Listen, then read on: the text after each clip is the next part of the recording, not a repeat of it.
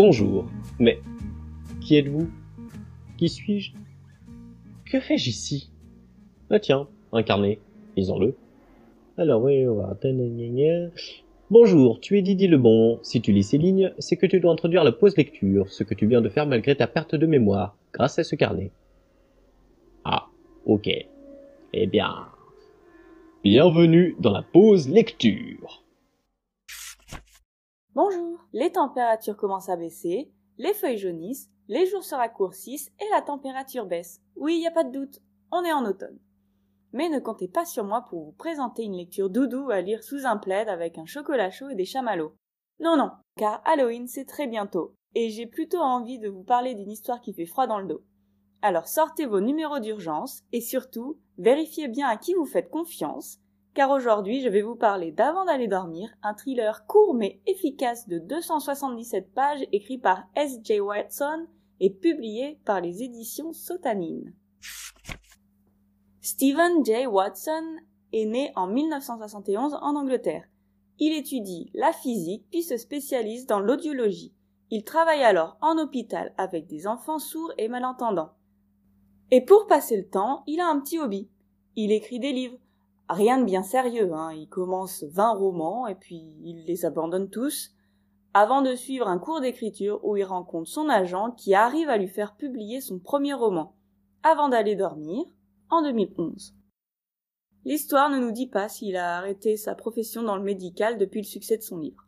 Le livre est le fier détenteur du prix littéraire britannique New Blood Dagger Award de 2011 et surtout du prix SNCF du Polar 2012. Il a connu un succès retentissant à l'international, si bien que les droits pour en faire un film ont été vendus l'année de sa sortie et qu'il a été adapté en 2014 avec Nicole Kidman dans le rôle principal. Le film a eu un budget de 22 millions de dollars, mais un box-office de 19 millions seulement, dans le sens où il ne s'est pas remboursé. Mais je vous donnerai mon avis sur cette adaptation plus tard. Christine a plus de 40 ans, mais elle l'oublie tous les matins. En effet, elle est amnésique depuis 20 ans. Tous les matins, elle se réveille sans se rappeler de ce qui s'est passé la veille, et même tous les jours d'avant. Tous les jours, son mari Ben se présente, lui rappelle la réalité, et s'en va travailler. Tous les jours, elle découvre qu'elle est suivie en secret par son médecin qui tente de soigner son amnésie dans le dos de son mari et qu'elle tient un journal intime. Mais d'ailleurs, pourquoi elle se soigne dans le dos de son mari, Ben, qui est si bienveillant avec elle? Et pourquoi elle n'arrive pas à se souvenir de sa propre famille? Et surtout, comment elle est devenue amnésique? Je saisis le livre. Il est marron, relié en cuir, maintenu bien fermé par un élastique. Je l'enlève et ouvre le volume à une page au hasard. Le papier est lourd et comporte des lignes à peine visibles, avec une marge tracée en rouge. Les pages sont couvertes d'une écriture serrée. Qu'est-ce que c'est? C'est un journal, celui que vous tenez depuis quelques semaines. Je suis sous le choc. Un journal? Je me demande pourquoi c'est lui qui le détient. Oui, un journal de ce que nous faisons ces derniers temps je vous ai demandé d'en tenir un. Nous avons beaucoup travaillé pour essayer de découvrir exactement comment se comporte votre mémoire. Je pensais que cela pourrait vous aider de tenir un journal de ce que nous faisons ensemble. Je regarde le livre posé devant moi. Alors, c'est moi qui écris ça? Oui, je vous ai dit d'écrire tout ce que vous vouliez.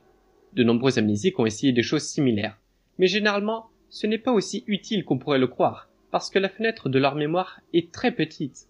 Et comme il y a des choses que vous rappelez pendant toute une journée, je ne voyais pas pourquoi vous ne jetteriez pas quelques notes dans un cahier à la fin de chaque journée. J'ai pensé que cela vous aiderait à maintenir un fil continu dans votre mémoire d'un jour à l'autre. Et je me suis dit que la mémoire était peut-être comme un muscle, qu'on pourrait la rendre plus forte en la faisant travailler. Et vous l'avez lu au fur et à mesure que nous inventions? Non. Vous avez écrit seul de votre côté. Mais comment? Je change d'avis. Est-ce que Ben me rappelle d'écrire dans mon journal? Il secoue la tête. J'ai suggéré que vous n'en parliez pas, dit-il. Vous le cachez chez vous. Je vous appelle pour vous dire où il est caché. Chaque jour?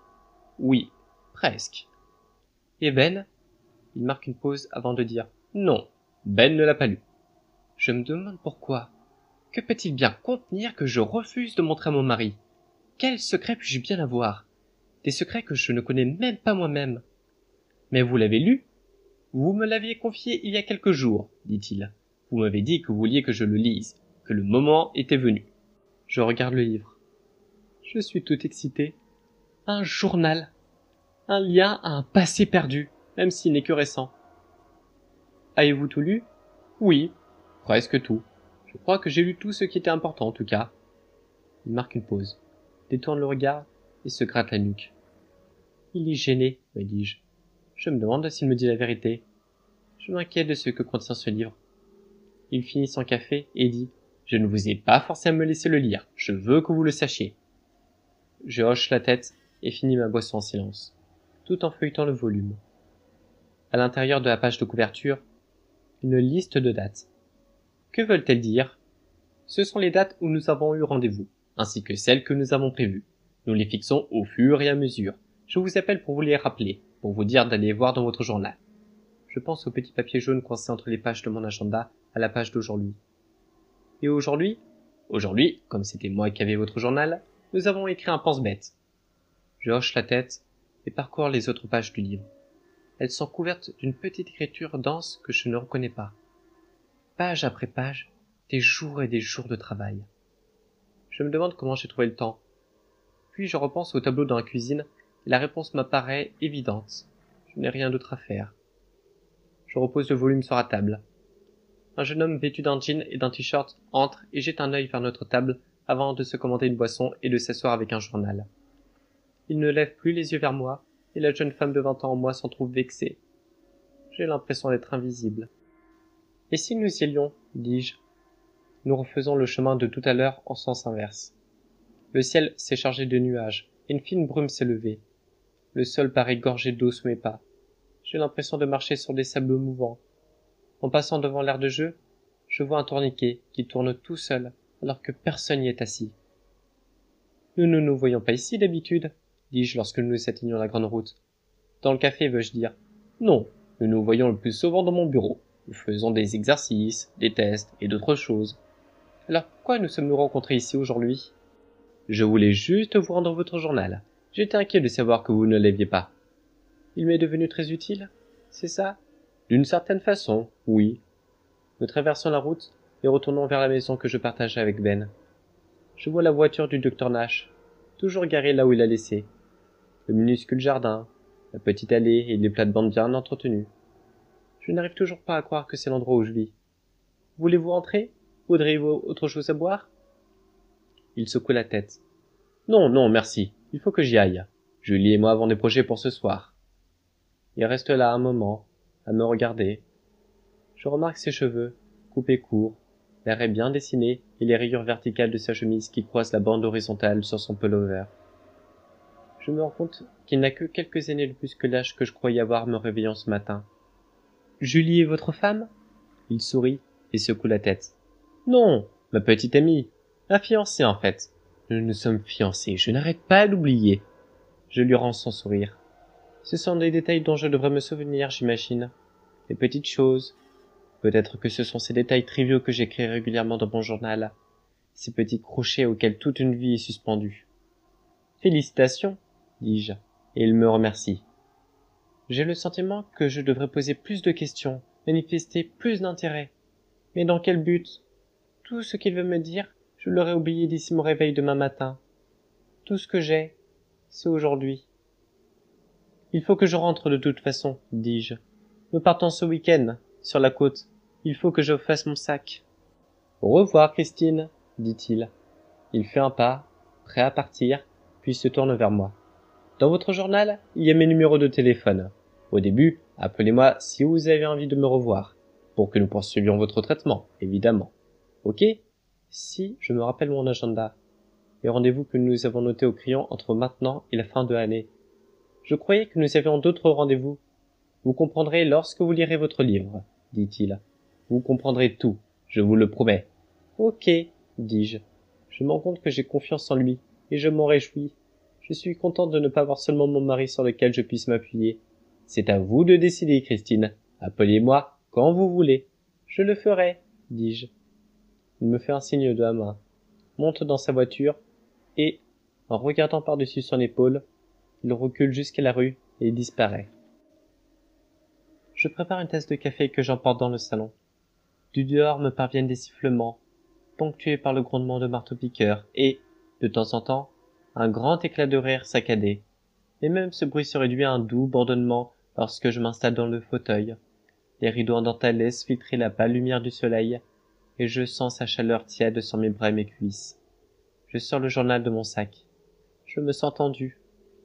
Je ne sais pas ce que je vais trouver dans ce livre, ce qui va choquer et surprendre. Quel mystère. Je vois l'album photo posé sur la table basse. Il s'y trouve une version de mon passé, choisie par Ben. Le volume que je tiens en contient-il une autre? Je l'ouvre. La première page est blanche, sans ligne. J'ai écrit mon nom à l'encre noire au milieu. Christine Lucas. Je m'étonne de n'avoir pas écrit personnel en dessous, ou lecture interdite. Quelque chose a été ajouté. Quelque chose d'inattendu, de terrifiant, de plus terrifiant que tout ce que j'ai vu aujourd'hui.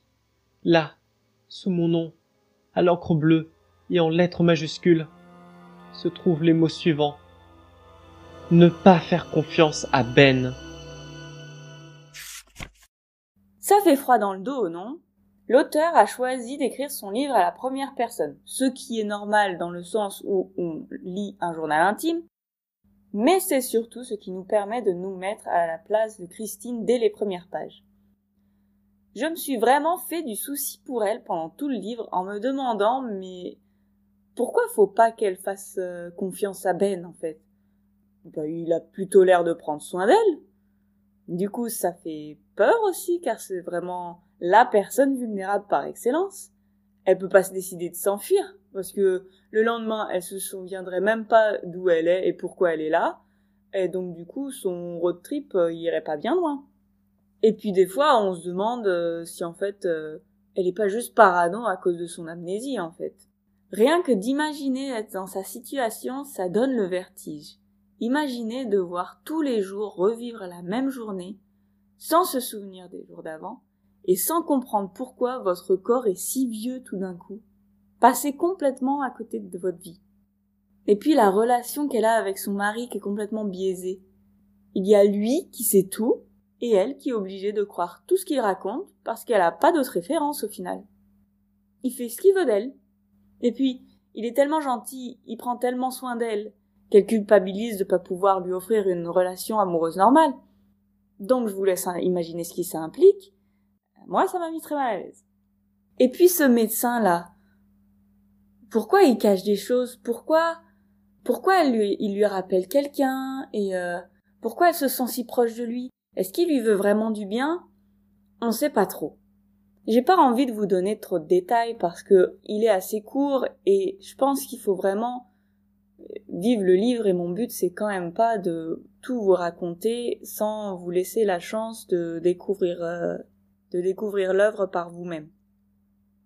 Tout ce que je peux vous dire c'est que le livre il laisse pas vraiment de répit. On croit parfois que tout le monde lui veut du bien et que c'est elle qui abuse. Et d'autres fois, on se dit complètement l'inverse.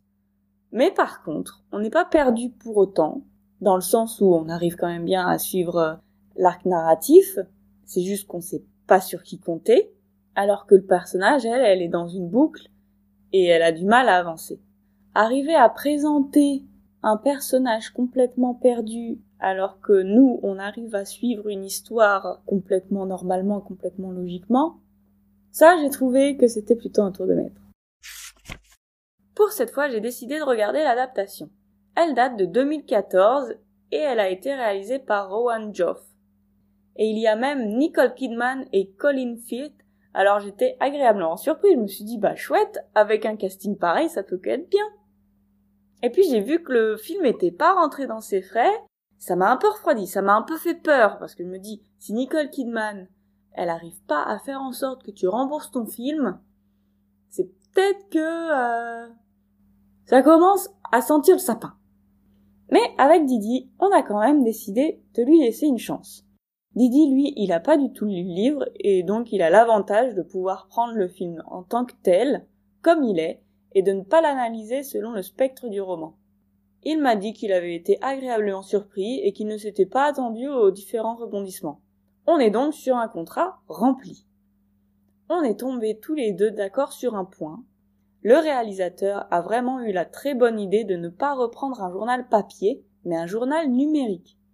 Tous les jours, Christine se filme pour raconter sa journée. C'était vraiment la meilleure façon de remplacer le papier, je pense. Après, moi, j'ai la comparaison avec le roman et du coup, j'ai été un poil plus déconcerté que Didi. Bien sûr, il y a des détails qui changent, c'est obligé, comme la ligne de temps ou l'endroit où ils habitent, mais ça dénature pas du tout l'esprit de l'histoire de base. Ce qui m'a plus dérangé, par contre, c'est que j'ai trouvé que les actions s'enchaînaient beaucoup trop vite. Et bien que c'est pas dérangé Didi, moi j'avais l'impression qu'on restait un peu à la surface des choses et qu'on avançait beaucoup trop vite pour pouvoir euh, suivre correctement. J'ai l'impression que moi personnellement j'aurais été perdu, mais si Didi dit qu'on peut suivre le, le film sans avoir lu le roman, je le crois. J'imagine que ça s'explique par le fait qu'on lit un livre généralement entre 5 et 10 heures et que par conséquent on s'attache beaucoup plus aux personnages étant donné qu'on est plus longtemps avec eux. En plus, dans ce livre, non seulement on lit son journal, mais on est aussi dans sa tête en temps réel. Donc on est vraiment Christine. Et ça, on peut pas vraiment le retransmettre dans un film. Pour conclure, je conseille tout à fait le livre. Attention tout de même aux gens qui sont mal à l'aise face aux relations toxiques, hein, vous l'aurez compris. Pour le film, on l'a bien aimé, on est content de l'avoir vu, mais on est d'accord sur le fait qu'on va pas forcément le revoir. Le film a une note de 3,2 sur Allociné et je trouve que c'est une note tout à fait méritée. Dans les deux cas, j'adore le pitch de base et je pense que vous allez passer un bon moment. C'était la pause lecture. Merci de nous avoir écoutés. D'ici le prochain épisode, vous pouvez nous retrouver sur Twitter et Mastodon at pause lecture pod.